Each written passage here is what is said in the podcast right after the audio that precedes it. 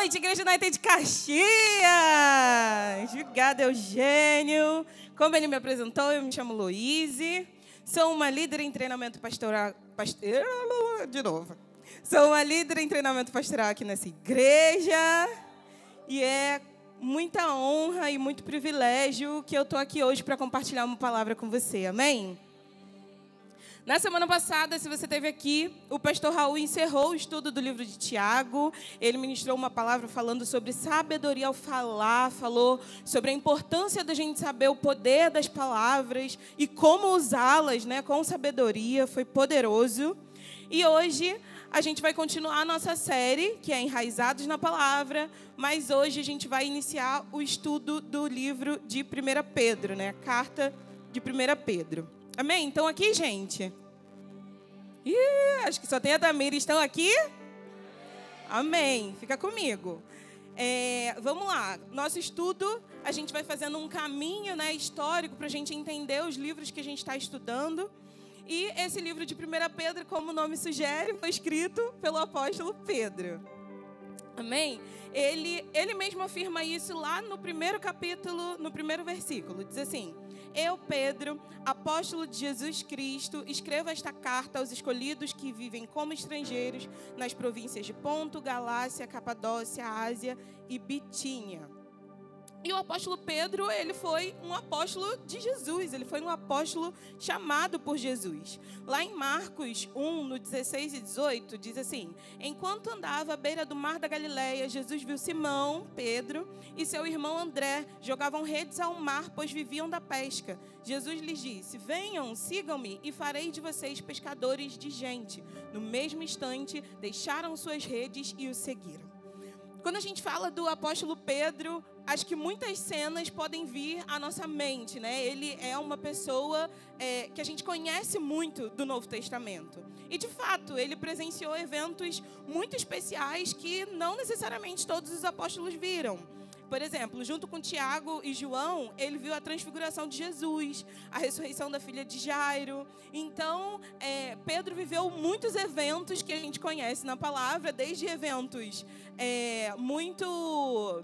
Que, que, convoca muito essa atenção quando, por exemplo, ele reconheceu que Jesus, né, ele teve a revelação de que Jesus era o filho do Deus vivo, né? Assim também como outros momentos em que ele negou Jesus, por exemplo, e são momentos em que a gente não acha tão feliz.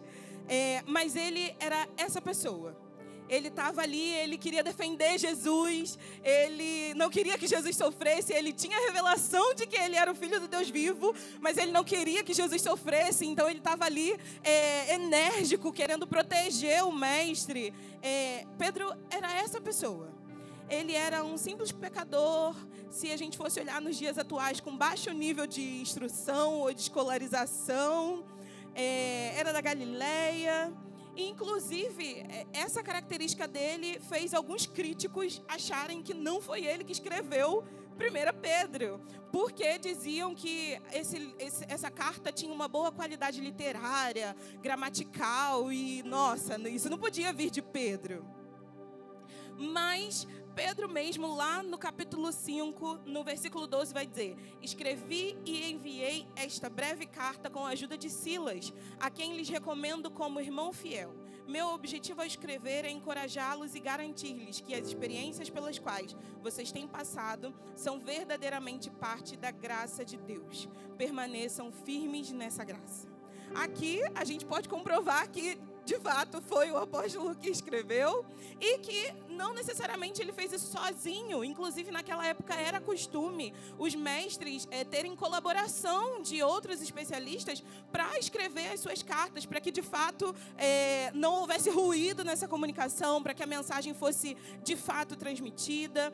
E aqui, é, com essa carta, a gente vê um apóstolo que demonstra o seu crescimento, de um simples pescador a um extraordinário apóstolo, que estava ali entregue com a missão de encorajar os santos na caminhada da fé. E isso, por, por si só, já ensina muito para gente. É, é, a caminhada do apóstolo Pedro, não só por tudo, todos os eventos que a gente conhece, mas quando a gente começa a olhar para essa carta, a gente já começa a aprender muito com a vida dele. Lá em 1 Pedro também, ainda no primeiro versículo, ele diz para quem que ele escreveu essa carta, né? Então ele escreveu para os cristãos, judeus e gentios espalhados por grande parte da Ásia Menor. E o seu objetivo era alertar a eles que eles são verdadeiros cidadãos dos céus e que por isso eles precisavam agir como tal aqui na terra o céu, a, a, a, expectativa da igreja é do que há de vir, mas isso não quer dizer que a gente então vai esperar esse momento de qualquer jeito. Não, nós já começamos a agir como cidadãos dos céus enquanto estamos aqui na terra. E era isso que ele estava encorajando o povo, falando da realidade deles e encorajando com diversas instruções a como eles deveriam se comportar sendo cidadãos por enquanto aqui da terra. Alguns estudos ainda vão dizer que essa carta foi muito importante, porque logo após o envio dessa carta, o governo romano ele tolerava o cristianismo. Não era aceitado, mas era tolerado.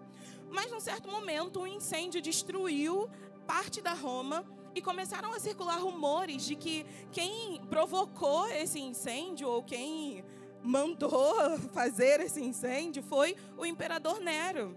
E para despistar as suspeitas dele, ele começou a acusar os cristãos de terem sido responsáveis por esse incêndio. Então, essa carta foi muito importante porque ela veio de fato para encorajar os cristãos a respeito das lutas e tribulações que eles iam viver, e isso ia requerer deles um posicionamento, atitudes, comportamentos de quem são cidadãos dos céus. Amém? Isso não está muito longe da gente, né? Se a gente olhar para a nossa realidade, ainda que a gente não esteja vivendo diretamente aqui no Brasil algo com a nossa nação, com, com o nosso país, todos os dias eu e você somos convocados pelo Senhor a ter atitudes de cidadãos dos céus. Mesmo que não seja um momento favorável, mesmo que não seja um tempo favorável, nós somos convocados a isso e nós vamos aprender um pouco mais com essa carta. Mas se você anota, o título dessa mensagem é Um convite à durabilidade. O começo, o apóstolo bem no começo, ele dessa carta, ele vai falar sobre salvação. Mas ele não vai falar sobre salvação numa perspectiva, olha, Jesus salvou, seja grato, viva isso. Não. Ele vai falar isso de um jeito diferente. Lá em 1 Pedro 1, no 3 e 4, vai dizer: todo louvor seja a Deus, o Pai do nosso Senhor Jesus Cristo. Por sua grande misericórdia, ele nos fez nascer de novo por meio da ressurreição de Jesus Cristo dentre os mortos. Agora temos uma viva esperança e uma herança imperecível, pura, imaculada, que não muda nem se deteriora, guardada para vocês nos céus. Eu não sei você, mas quando eu leio Viva a Esperança, algo é movimentado no meu espírito. Porque quando a gente fala de esperança, as pessoas pensam assim, um caos, uma tristeza, e aí, poxa, mas eu ainda tenho esperança de que vai acontecer, vai dar certo. Mas o apóstolo fala, viva esperança. Então não é uma esperança que está cabisbaixa, não é uma esperança que está no fim do, do, do, momento, é uma esperança que está viva, aguardando algo tão grandioso e tão poderoso que ele continua dizendo: imaculado, é puro, é santo e que está sendo guardado para mim e para você. Amém? Você se alegra com isso? O evangelho ele não é um evangelho só de resgate, mas ele é um evangelho puro e precioso que quer dar para mim e para você nesse tempo enquanto a gente está aqui uma viva esperança daquilo que há de vir. Amém. Mas é, para viver essa esperança que há de vir, a gente precisa durar. A gente precisa passar desse momento. E é por isso que nós vamos falar sobre durabilidade. E essa não é uma característica que nós temos. Isso não é uma coisa que, se a gente soltar a mão da nossa carne, ela vai viver durabilidade. Não, ela não vai. E isso a gente vê lá que Pedro fala sobre isso no capítulo 1 ainda no versículo 24 e 25 diz: "Pois os seres humanos não são como cap... os seres humanos são como capim. Sua beleza é como as flores do campo. O capim seca e as flores murcham, mas a palavra do Senhor permanece para sempre." E essa palavra é a mensagem das boas novas que lhes foi anunciada. Amém. Aqui o apóstolo Pedro está dizendo assim: os humanos não duram eles são como a beleza da flor, da, da, da flor. Você vê, ela é bonita, mas daqui a algum tempo, ainda que você se cuide assim, com muito esforço, ela vai murchar, a beleza dela vai embora.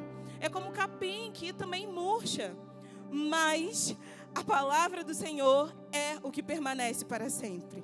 Então a gente já pode começar aqui entendendo que para eu durar, para você durar, para nós durarmos é, a caminho dessa esperança que há de vir, nós precisamos da palavra de Deus. É importante que a gente entenda que nós fomos chamados para durar. Lá em 1 Pedro, ainda no 1, no versículo 23, vai dizer: Pois vocês nasceram de novo não para uma vida que possa ser destruída, mas para uma vida que durará para sempre, porque vem da eterna e viva palavra de Deus. Amém. A nova vida que o Senhor nos dá não é só sobre desfrutar de coisas boas aqui na terra, mas é sobre uma realidade eterna. E para que a gente dure, é muito importante que a gente entenda que nós fomos chamados para a eternidade. Se nós não temos a compreensão disso, nós vivemos os dias como se mais nada fosse acontecer amanhã. E aí, tudo bem dar vazão à sua carne, tudo bem ceder aos desejos da sua carne, porque você não tem expectativa. Mas aquele que tem a consciência da eternidade, ele não vive como se nada fosse acontecer amanhã, porque ele sabe que o amanhã existe, e o depois da manhã também, e depois e depois, não por causa dessa vida, mas por causa daquilo que Deus tem preparado para os seus. Lá em 1 Pedro 1, dos 6 e 7 vai dizer: Portanto, alegrem-se com isso, ainda que agora, por algum tempo, vocês precisem suportar muitas provações. Elas mostrarão que sua fé é autêntica, como fogo prova e purifica o ouro. Assim, sua fé está sendo experimentada, e ela é muito mais preciosa que o simples ouro. Isso resultará em louvor, glória e honra no dia em que Jesus Cristo for revelado. Amém. Essa é a nossa alegria. É por isso que a gente pode se alegrar quando acontecem as dificuldades e as tribulações, porque isso é passageiro. É quase como se dissesse assim para uma criança: Olha, você vai para um passeio, mas primeiro você precisa fazer esse trabalho, essa função. E aí a criança não está nem aí que aquela função é chata, porque tem algo depois que é muito melhor que está esperando ela. E a nossa passagem aqui na terra, o que o apóstolo estava dizendo é isso: olha, se alegrem pelas tribulações fiquem felizes, porque isso é passageiro, isso é momentâneo e existe uma eternidade que ele diz que vai trazer glória e honra no dia em que Jesus for revelado. Mas para que a gente continue percorrendo esse caminho de durabilidade, para que a gente viva e a, a, passe com alegria as tribulações, é preciso trilhar um caminho de santidade. Só anda em santidade quem sabe que é eterno. Quem não se vende por prazeres momentâneos, porque acha que o amanhã não existe. Não, só quem é santo, só quem sabe quem é santo e sabe da eternidade é que pode andar em santidade ou que busca a santidade. A santidade não se torna um peso. Quando eu sei do que me aguarda, não é difícil para eu andar em santidade. Ainda que eu tropece, ainda que eu erre, não, eu volto porque eu sei que o meu Pai está me aguardando e o meu erro, eu não sou mais escrava dele, porque Jesus pagou o preço por mim.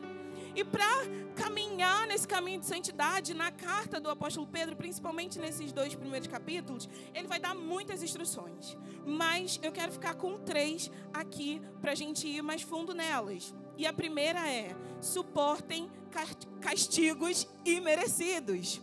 Suportem castigos imerecidos. Parte da nossa dificuldade em suportar algumas coisas aqui na terra é o nosso senso de justiça humano é o nosso senso de justiça natural. Ele nos faz acreditar que é, se eu não cometi nenhum erro, eu não devo sofrer. É uma vida que procura justificar sofrimentos. Então, se eu sou, se eu sofro, eu posso revidar. Se eu sofro, eu posso fazer o outro sofrer. Ou se algo acontece comigo e eu acho que eu não fiz nenhum mal para merecer isso, eu justifico atitudes erradas diante dessas situações. Mas o apóstolo Pedro, lá no capítulo 2, nos versículos dos 19 ao 23, ele vai dizer: porque Deus se agrada de vocês quando, conscientes da vontade dele, suportam com paciência o tratamento injusto. Claro que não há mérito algum em ser paciente quando são açoitados por terem feito mal. Mas se sofrerem por terem feito bem e suportam com paciência, Deus se agrada de vocês, porque Deus os chamou para fazerem o bem, mesmo que isso resulte em sofrimento, pois Cristo sofreu por vocês. Ele é seu exemplo. Sigam seus passos. Ele nunca pecou, nem enganou ninguém, não revidou quando foi insultado, nem ameaçou se vingar quando sofreu, mas deixou seu caso nas mãos de Deus, que sempre julga com justiça. Aqui o apóstolo está dizendo que Jesus é o nosso maior exemplo. E ele sofreu uma morte de cruz sem precisar, ele não merecia. Mas ele sofreu por nós. E se nós entendemos isso, quando agimos em santidade, quando caminhamos em santidade no mundo corrupto, nós vamos sofrer por agir em santidade. Nós vamos sofrer por seguir Jesus. E a palavra está dizendo que esse não é o momento da gente se revoltar, não é o momento da gente revidar, não é o momento da gente procurar uma justiça natural. Pelo contrário, Deus está se agradando de nós quando nós vivemos essas coisas indo mais fundo nisso, o Senhor me fez refletir sobre é, quantos lugares nós não teríamos saído se nós suportássemos o sofrimento injusto. De quantos lugares a gente sai, a gente se move, a gente diz que não dá mais, porque a gente sofreu algo que a gente considera injusto. E aqui eu não estou falando para você que a gente deve é, buscar sofrimento. Não é sobre isso mas é sobre ouvir a voz do Senhor a respeito dos lugares onde a gente está, das coisas em que a gente está fazendo, que não necessariamente vão agradar todo mundo, que não necessariamente vai estar de acordo com a agenda do mundo, e isso pode trazer sofrimento terreno, sim. E não necessariamente nós devemos sair e nos mover e correr para lugares em que não vai haver sofrimento. Jesus não fugiu da cruz. E olha, a gente nem tem que enfrentar uma cruz como a dele. Os sofrimentos que a gente enfrenta nem se comparam ao que ele sofreu e a gente não consegue tolerar porque a nossa justiça, o nosso senso de justiça humano diz: mas eu não merecia, mas não era para eu ter feito isso. Suportem com paciência o tratamento injusto. Segundo ensinamento que a gente vai receber nessa noite, mais especificamente, é sobre preparar a mente e ter domínio próprio. Lá em 1 Pedro 1, do 13 ao 16, vai dizer: Portanto, preparem sua mente para a ação e exercitem o autocontrole. Depositem toda a sua esperança na graça que receberam quando Jesus Cristo for revelado. Sejam filhos obedientes, não voltem ao seu antigo modo de viver, quando satisfaziam os próprios desejos e viviam na ignorância. Agora, porém, sejam santos em tudo que fizerem, como é santo aquele que os chamou pois as Escrituras dizem: sejam santos, porque eu sou santo. Para o processo de durar, nós precisamos preparar a nossa mente para a ação e ter domínio próprio. Essa é uma indicação do apóstolo e isso claramente está na nossa vida. Todas as vezes em que a gente tentar passar por uma situação muito rápido, a gente corre o risco de errar. Lembra que no começo eu falei que se a gente soltar a mão da nossa carne, não vai dar certo? Porque se a gente deixar a critério da nossa carne, não vai dar. Ela vai escolher coisas que satisfazem o ego, que satisfazem o seu é, a si próprio. Então, a gente precisa preparar a nossa mente e ter controle, é, domínio próprio, controle sobre o nosso corpo. E quando a gente diz preparar a mente para a ação, é não ficar usando a nossa mente para ruminar situações ou sofrimentos, mas para cuidar desse corpo que vai estar diante de uma situação. Cara, eu estou voltando para o meu trabalho. O que, que eu vou encontrar lá? Eu sei que essas pessoas agem dessa tal maneira. Como eu posso me preparar para não errar? Como eu posso me preparar para não ir com a multidão? Como eu posso me preparar para não falar a coisa errada no momento errado? É sobre usar a nossa mente junto com a palavra para que a gente se prepare para a ação. E diante dessas situações, a nossa habilidade de dizer não. A nossa habilidade de dizer, eu não vou fazer isso, ou eu não acho isso engraçado, eu não vou tomar um tempo falando sobre isso, eu vou me retirar. Ou ser aquela pessoa que vai dizer: por que, que nós não fazemos assim? Por que, que ao invés de reclamar, nós não nos juntamos e abençoamos essa pessoa dessa maneira?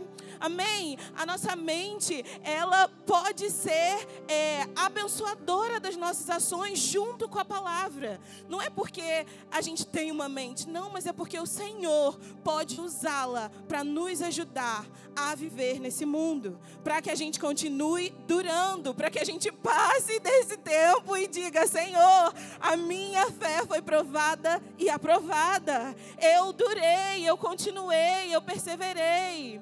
Amém. E terceiro e último ensinamento que a gente vai ficar nessa noite é se responsabilizar. Lá em 1 Pedro 2,5 vai dizer: E vocês também são pedras vivas com as quais um templo espiritual é edificado. Além disso, são sacerdotes santos, por meio de Jesus Cristo, oferecem sacrifícios espirituais que agradam a Deus. Aqui o apóstolo está usando pedra como metáfora, e é bem simbólico ele usar essa metáfora, que também foi usada para ele. Mas ele usa a metáfora de um objeto inanimado, mas que ao receber o Espírito Santo mediante a fé, ganha vida ele fala, são pedras vivas. E essa pedra viva quer dizer essa transformação de sem vida para com vida. Quer dizer que nós nos tornamos sacerdotes e templos do Espírito Santo. E ser templo do Espírito Santo quer dizer uma responsabilidade.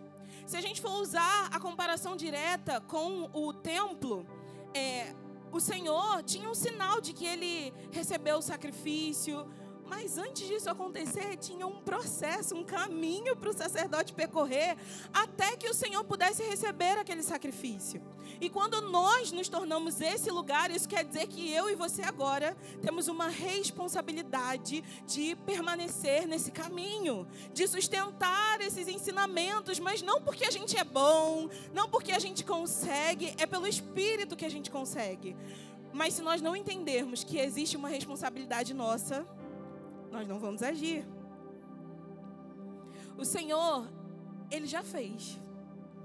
Ele nos transformou em pedras vivas. E agora é o momento em que eu e você precisamos entender que se nós não assumirmos, assumirmos essa responsabilidade de ser templo do Senhor, nós não vamos conseguir durar. Amém? Eu quero te convidar a ficar de pé, a banda pode subir. E esses são ensinamentos que o Senhor nos dá hoje, porque Ele deseja que a gente acesse a esperança da glória, Ele deseja que a gente viva isso que Ele está preparando. Qual pai não prepara algo e não aguarda com alegria o seu filho chegar para desfrutar disso? E o Senhor, Ele é essa pessoa. Quando ele fala do que há de vir, quando ele fala sobre durarmos, sobre suportarmos com alegria, porque ele diz assim: é tão bom o que está aqui te esperando, é tão proveitoso, é tão glorioso que, olha, se você souber, se você tiver noção, você vai passar alegre, você vai viver alegre. Suportar castigos imerecidos, preparar a mente e ter domínio próprio, e saber da responsabilidade que temos em Deus. São caminhos que o Senhor nos convoca hoje, diretamente nessa noite para que, como aqueles que reconhecem Jesus, que reconhecem a esperança da glória, assumam essa posição.